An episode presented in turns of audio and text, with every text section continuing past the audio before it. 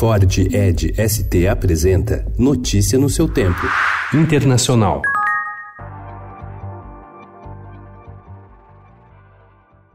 A Câmara dos Deputados da Argentina aprovou ontem, por unanimidade, 222 votos a favor e uma abstenção, o projeto de lei de emergência alimentar, que estabelece um aumento mínimo de 50% do orçamento destinado a programas de alimentação este ano e, a partir do ano que vem, reajusta os recursos a cada três meses. A iniciativa havia sido apresentada pela oposição como medida paliativa para amenizar os efeitos da crise econômica marcada pela desvalorização do peso e pela alta da inflação. O Fundo Monetário Internacional informou ontem que receberá o ministro da da Fazenda da Argentina, Hernan Lacunça, este mês em Washington para negociar um novo pacote de ajuda financeira.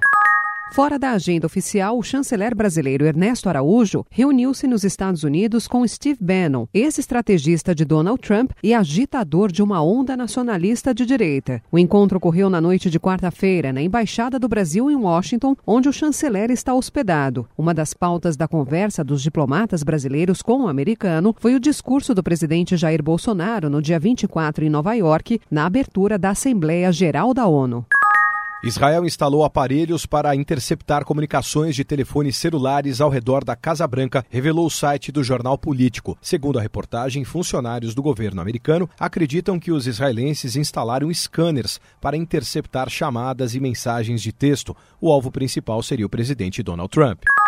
Absolutely not, and uh, that, and indeed, the, as, as I say, the the High Court in in England O premier britânico Boris Johnson negou ontem ter mentido para a rainha Elizabeth II sobre as razões que motivaram a medida que suspendeu o funcionamento do parlamento do Reino Unido por cinco semanas às vésperas do Brexit. A suspensão até 14 de outubro provocou uma onda de indignação quando foi anunciada por Johnson, acusado de tentar conduzir o país para um Brexit sem acordo. O poder para suspender o parlamento é da rainha, que, segundo o costume britânico, age sob recomendação do premier. John Johnson foi bastante pressionado ontem em razão de um tribunal da Escócia ter considerado a suspensão ilegal. A Suprema Corte do Reino Unido julgará a questão na terça-feira. Notícia no seu tempo. É um oferecimento de Ford Edge ST, o SUV que coloca performance na sua rotina até na hora de você se informar.